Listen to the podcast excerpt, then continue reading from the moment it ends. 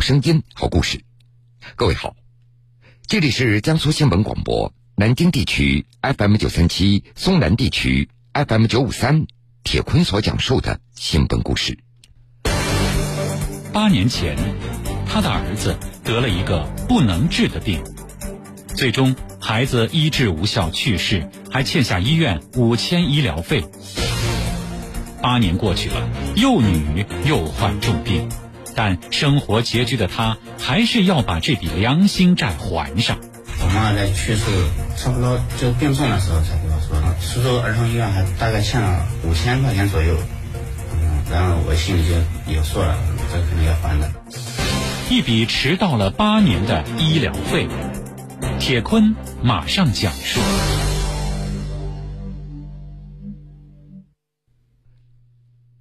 九月二十七号上午的十点钟左右，一家三口推开了苏州大学附属儿童医院党政办公室的门。只见抱着孩子的父亲对医务人员说道：“二零一一年的时候，我们家的孩子住院欠了钱，打了欠条就出院了。现在我们就想把这个钱给还上。”知道对方来意，办公室的工作人员也非常慎重，立即询问这家孩子的情况。原来，孩子的父亲叫张振东，现在手中抱着的孩子是他十四个月大的女儿，而张振东要还的钱是他已经过世的大儿子看病时所欠下来的医药费。工作人员也就很快找到了那张欠条，上面写着：“张某某欠苏州儿童医院住院费五千二百四十七点二七元，欠款人张某某的奶奶。”虽然欠条上的字写的是歪歪扭扭，不过看得出来，这是一笔一画所写出来的。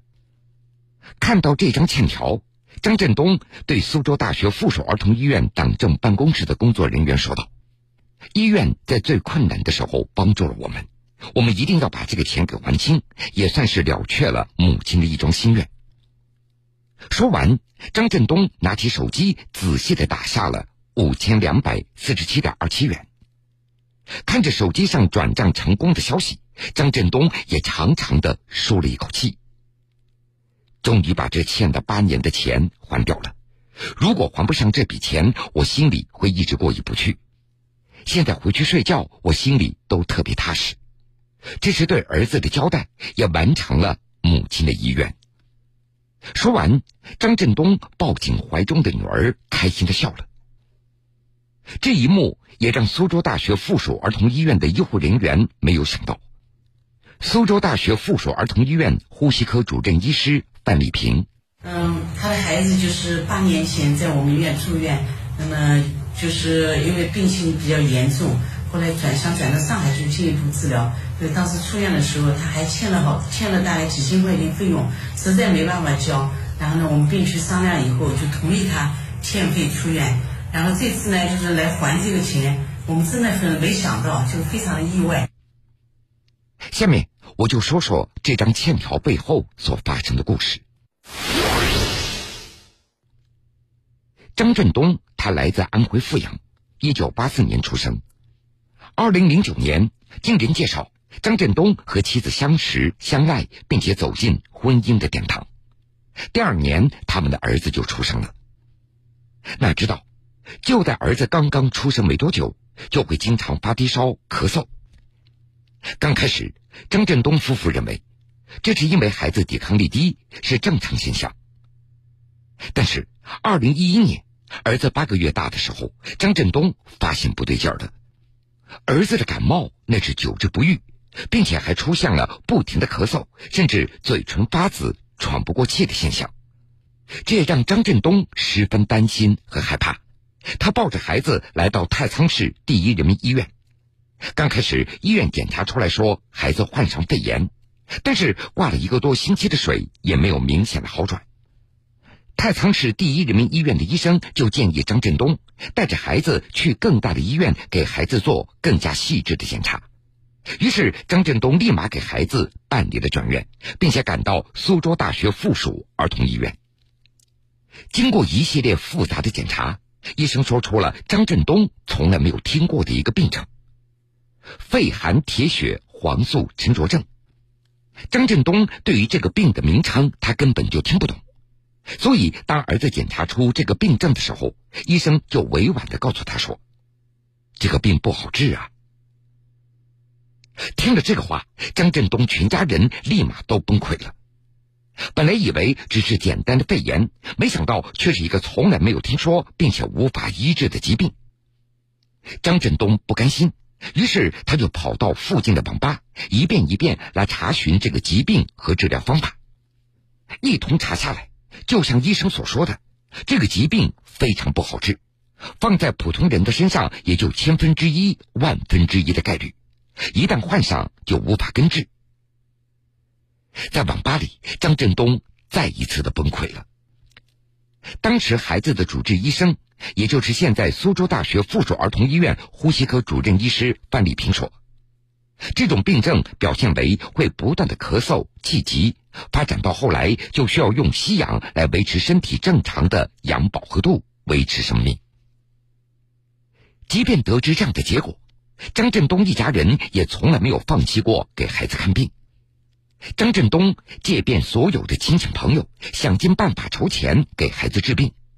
那时他想的就是，只要还有一分钱，都要给孩子治病。然而，经过两个月的治疗，孩子的病情没有丝毫的好转，甚至还逐渐加重了。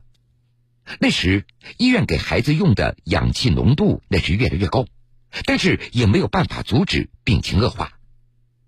于是，经过医院的商讨，建议张振东一家去上海市儿童医院，看看在那儿能不能找到新的医治的方法。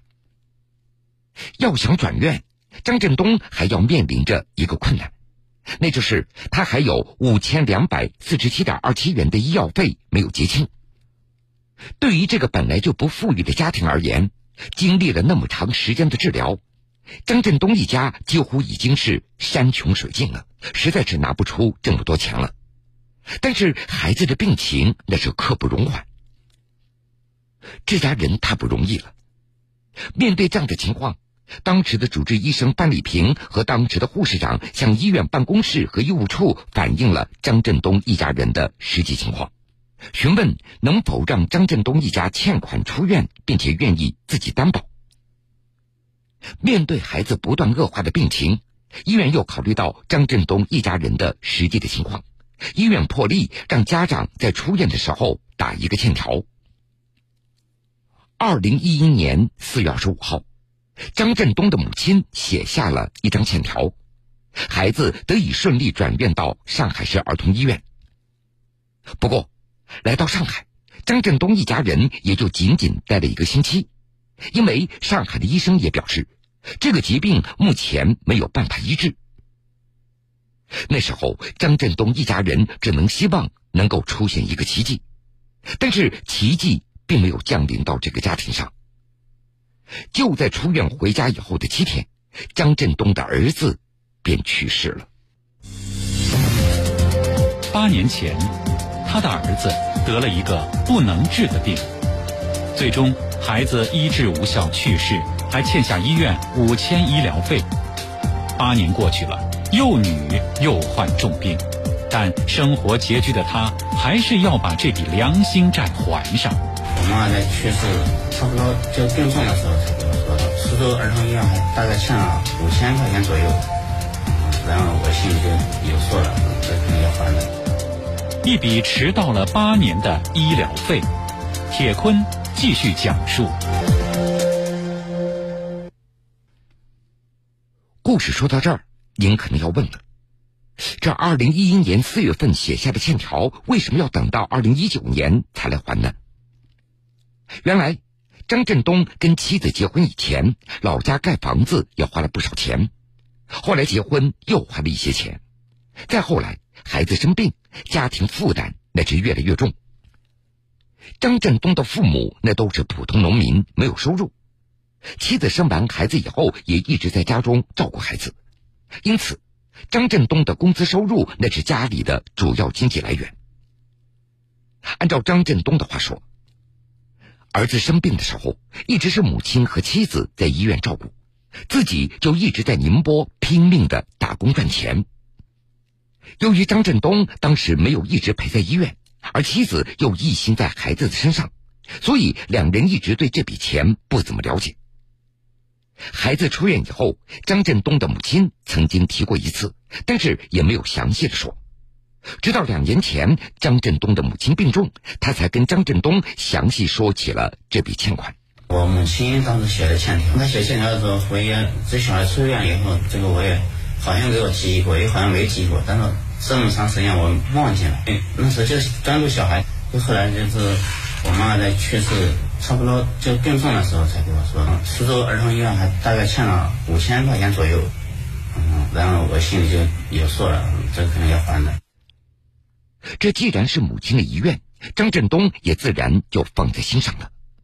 用他的话说：“如果早知道，我早就到医院把这个钱给还掉了，不会拖到现在的。”母亲过世以后，张振东还清了家中的欠款，这手里也慢慢攒齐了五千元。钱攒够了，张振东便从网上搜索到苏州大学附属儿童医院的联系电话。经过几次联系，他终于和医院的财务沟通上了。经过核查，张振东的母亲说的欠款的确存在。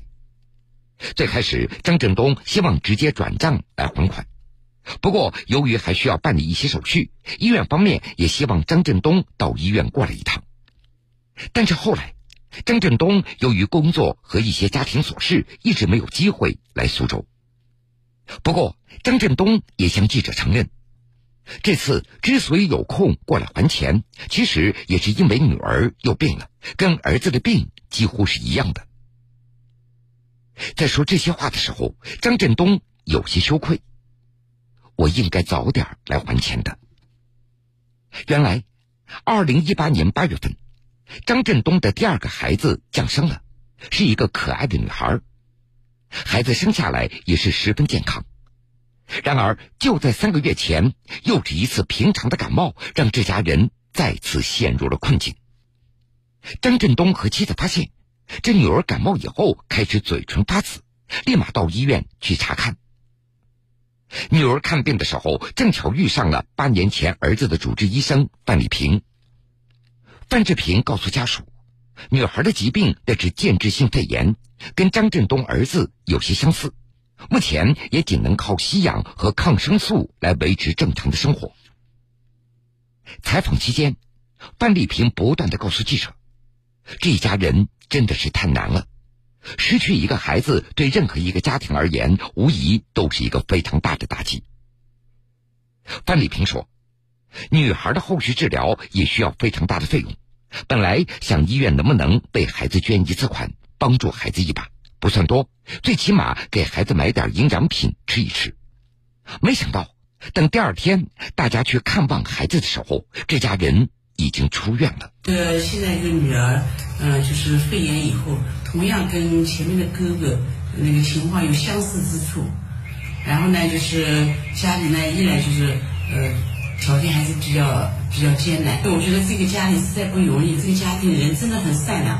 如果我们在他困难的时候帮他一把，我觉得对这个这个家庭以后的那个那个生活啊，会有很大的帮助。十月十八号下午，记者来到位于太仓市沙溪镇张振东的家里。记者看到，张振东的家是没有经过装修的毛坯房，整个屋子除了大门，就仅仅卧室有一个门。张振东笑着告诉记者。卧室那个门还是他自己给装上去的，但是租这样的房子非常便宜。张振东向记者介绍，失去第一个孩子以后，妻子的心情一直非常压抑，也没有办法出去工作了。家中目前仅靠他一个人在工作，有一点收入。说到这儿，张振东也苦笑了一下，最近两个月的工资比以前也多了不少。老板在知道我们家的情况以后，有加班的机会都会让我去，让我多赚一点钱。采访中，记者告诉张振东，说范丽萍医生本来打算在医院为他们一家人组织一次捐款。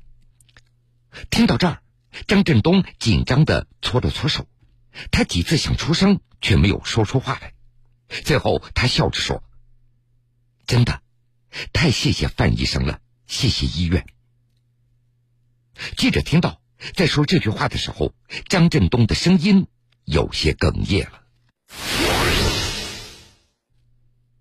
有一个好消息，扬子晚报、紫牛新闻就此事联系了阿里巴巴天天正能量，决定联合奖励张振东五千元正能量奖金。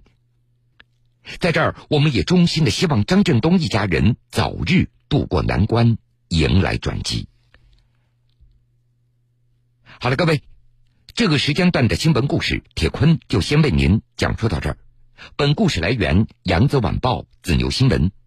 半点之后，新闻故事精彩继续，欢迎您到时来收听。